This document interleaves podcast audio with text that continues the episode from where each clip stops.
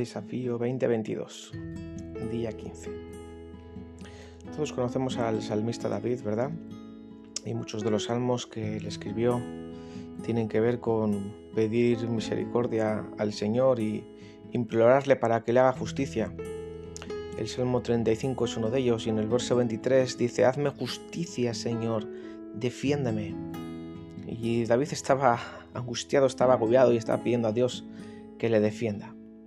Quizá tú y yo también hemos eh, pasado muchas veces por situaciones en las que hemos necesitado que, Dios nos defienda. Y sabes, a Dios le, le encanta cuando nosotros eh, peleamos por Él ¿no? y por su causa, pero a Él le encanta mucho más todavía que nosotros le dejemos a Él, que Él pelee por nosotros, que Él pelee nuestras batallas. Y cuando tú y yo caemos de rodillas, entonces Dios entra en acción él pelea nuestras batallas por nosotros.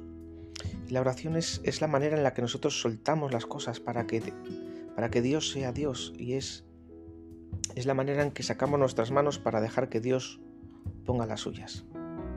La oración es la diferencia entre pelear tú por Dios y que Dios pelee por ti. Si estamos de parte de Dios, entonces Dios estará de parte nuestra. Y Dios peleará por nosotros así como nosotros también peleamos por Él. Y podremos vivir con esa santa seguridad sabiendo que cuando es Dios quien contiende a favor de nuestra causa, esa causa está destinada a triunfar. Ya sabes que eso no significa que no vayamos a tener eh, reveses o sacrificios a lo largo del camino, pero eso significa que la guerra ya ha sido ganada.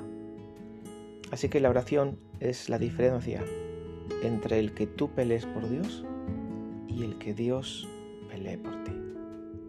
Preséntale tus batallas a Dios y permite que sea Él quien tome la victoria. Dios te bendiga.